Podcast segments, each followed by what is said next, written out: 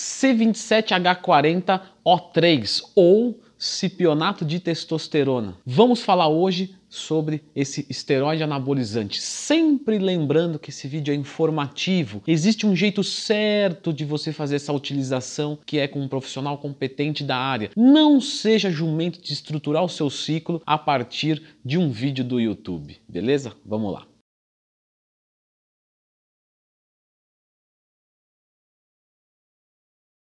Pessoal, sempre lembrando que se você precisar de um professor, de um tutor para te assessorar na parte do treinamento, elaborar os seus macronutrientes, acesse leandrotwin.com.br. Cogite eu como seu coach, ficaria muito feliz e honrado se merecer essa confiança sua. Valeu!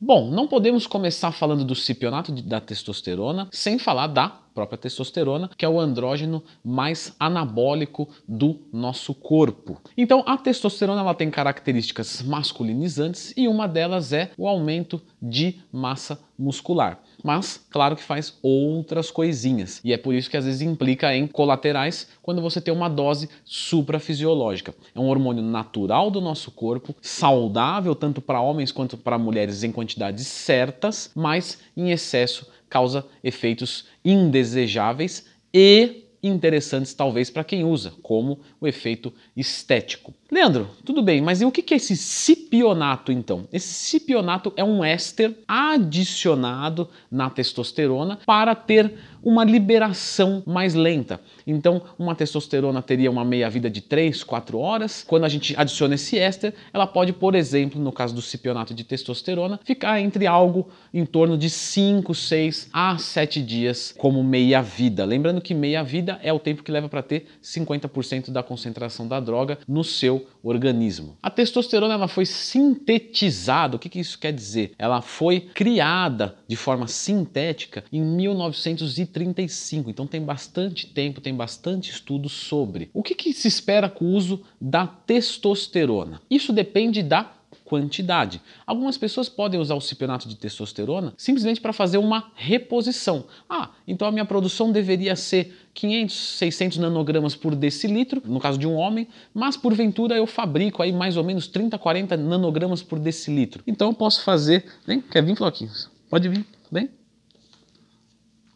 Então eu vou fazer a utilização para ficar em mais ou menos 500 nanogramas por decilitro. Meu médico me prescreveu dessa forma. Nesse caso específico, a gente espera só uma vida normal, porque a gente está repondo como se fosse um hormônio da tireoide, entre outros. Porém, fisiculturistas, pessoas que buscam um efeito estético, se comprometem a fazer utilizações suprafisiológicas. A gente sabe que até mais ou menos aí 800 nanogramas por decilitro ainda é considerado uma dosagem fisiológica, que em tese não implica em complicações para a saúde, pelo contrário, qualidade de vida, mas em dosagens acima disso a gente começa a ter efeitos estéticos e danos à saúde, como hipertrofia da próstata, queda de cabelo, cessamento da nossa produção natural de testosterona testosterona, o que num contraturno, num período depois, vai implicar em queda de libido, perda de massa muscular. Quando a gente vai subindo mais essa dosagem, cada vez que vamos subindo mais, é normal que o nosso estradiol suba também. E o estradiol alto, ele não necessariamente é um problema quando a sua testosterona ela é alta, porque você tem um hormônio que favorece o ganho de gordura, mas você também tem um hormônio que desfavorece o ganho de gordura e favorece o ganho de massa muscular de forma exógena. Porém, em quantidades um pouco mais altas, pode começar a acontecer retenção de de líquido, ginecomastia, pressão alta, acne, entre outros,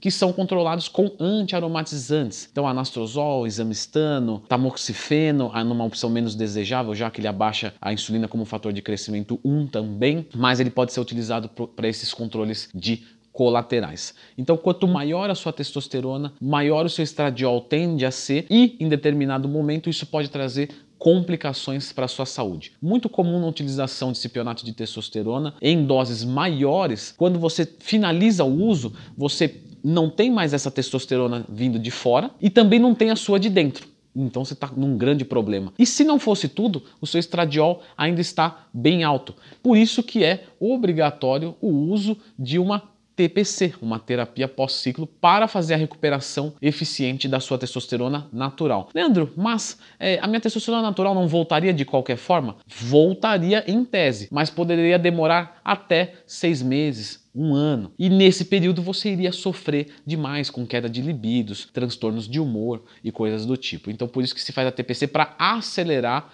esse processo, o que, claro, não torna 100% benéfico à saúde. É só o menos pior, a opção menos desejável. Meninas têm que tomar bastante cuidado com a testosterona. Dá para utilizar? Sim, dá para utilizar. É, eu já vi é, relatos de fisiculturistas, no caso até uma americana, que fazia uma, uma utilização aí de quase 500 miligramas por semana, uma quantidade é, boa, alta até para homem. Né? Processos de virilização com a testosterona são muito altos, então mulheres que utilizam um cipionato de testosterona experimentam com facilidade engrossamento da voz, aumento de pelos, hipertrofia do clítoris, entre outros problemas como oleosidade de pele é, e coisas desagradáveis dessa maneira para qualquer um, mas para as mulheres parece que na nossa sociedade fica ainda mais chato, vamos dizer assim. Homens, qual que é a dosagem que a gente observa, certo? Quando se fala de uma TRT, uma, uma reposição, onde a gente busca um estado normal do nosso corpo, isso depende do quanto o seu corpo produz. A gente observa aí que mais ou menos 200 miligramas a cada duas semanas, a cada três semanas, então entre 10 e 20 dias mais ou menos uma aplicação de 200 miligramas é bastante observado. Lembrando que isso depende de monitoramento, né? Os endócrinos que prescrevem assim fazem um monitoramento da testosterona para descobrir a dose ideal para cada paciente, certo? Essa é a conduta correta, pelo menos na minha leiga visão, que eu não tenho formação em medicina, mas eu gosto de ler bastante. Quando a gente fala de um uso esportivo, estética, buscando ganho de força, que tem ganho de força, ganho de volume muscular, ganho de desempenho atlético, a gente vai partir de 200 miligramas por semana para cima. Então 200 miligramas por semana seria o mínimo, o que já te traria uma dose suprafisiológica. 1.000, 1.100 nanogramas por decilitro, falando de uma média populacional observada. Mas tem dosagens maiores, claro. Então você vê em relatos de fóruns, principalmente, fóruns de Facebook, fóruns no geral, de homens utilizando 500 miligramas por semana, uma dosagem bastante padrão, entre aspas. Né? Fisiculturistas 750, 1 grama por semana. É, lembrando sempre que quanto maior a dose, maior os colaterais e não necessariamente maior os resultados, porque isso vai depender dos seus receptores androgênicos. Se todos eles já estiverem saturados, já estiverem utilizados, aquela dosagem a mais, basicamente falando, só vai criar colateral, só vai criar problema. Um fisiculturista tem uma quantidade de massa muscular muito maior, uma experiência com drogas muito maior, então ele tem mais receptores androgênicos, o que permite uma dose maior que para ele é justificável. Então a gente observa aí um grama até mais, dependendo da loucura de cada um. Claro, não estou desmerecendo nenhum é, nenhum atleta, pelo contrário, é, adoro o esporte, mas claro, a gente está falando de um uso muito acentuado que com certeza vai trazer complicação para a saúde, mas é o preço que ele paga para dar o show para a gente. Então, meus amigos, parabéns, vocês comprometem a saúde de vocês para dar um show para a gente que é telespectador. Obrigado por essa oportunidade e tenham um juízo. Acho que nenhum prestígio ao esporte vale mais do que a sua própria vida. Né? Então, não morra, meu amigo. Eu quero que você fique vivo. Se não fosse o suficiente né, essa alta conversão ao estradiol, lembrando que é dose dependente, o E2, você também vai experimentar uma conversão acentuada a dihidrotestosterona, DHT. E isso pode causar algumas implicações prostáticas e também capilares. Então você sim pode experimentar uma perda de cabelo e uma hipertrofia da próstata com cipionato de testosterona. Ela é bastante semelhante também ao enantato de testosterona. Algumas pessoas defendem que testosterona é testosterona, não importando o seu éster, mas particularmente eu observo na prática, né, de alunos meus que fizeram utilização de cipionato de testosterona com orientação médica, sempre lembrando, existe um jeito certo de se fazer, nada do que eu estou falando aqui é ilegal, certo?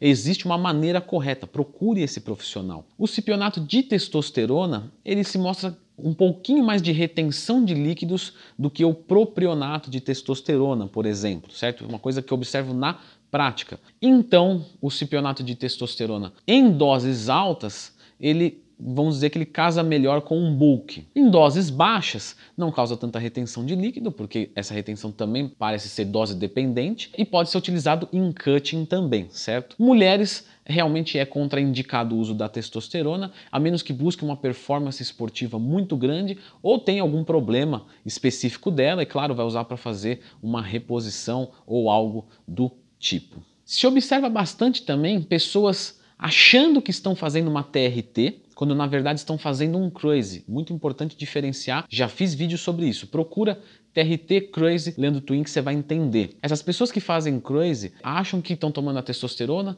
estão controlando o estradiol, mantendo um perfil lipídico razoável e tá tudo certo, pressão arterial ok. Muitas pessoas que fazem a utilização constante do cipionato de testosterona não fazem o monitoramento dos hematócritos, certo? Que são os glóbulos vermelhos da nossa corrente sanguínea, baseado no volume total do nosso sangue. Então, se você tem muitos deles, isso causa problemas à sua saúde. E para abaixar, normalmente é utilizada a intervenção da sangria.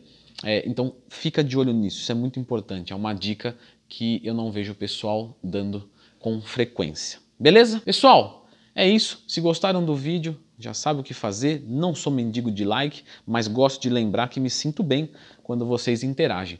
Qual o próximo esteroide anabolizante eu devo fazer o perfil? Escreva aqui nos comentários. Um abraço e até a próxima.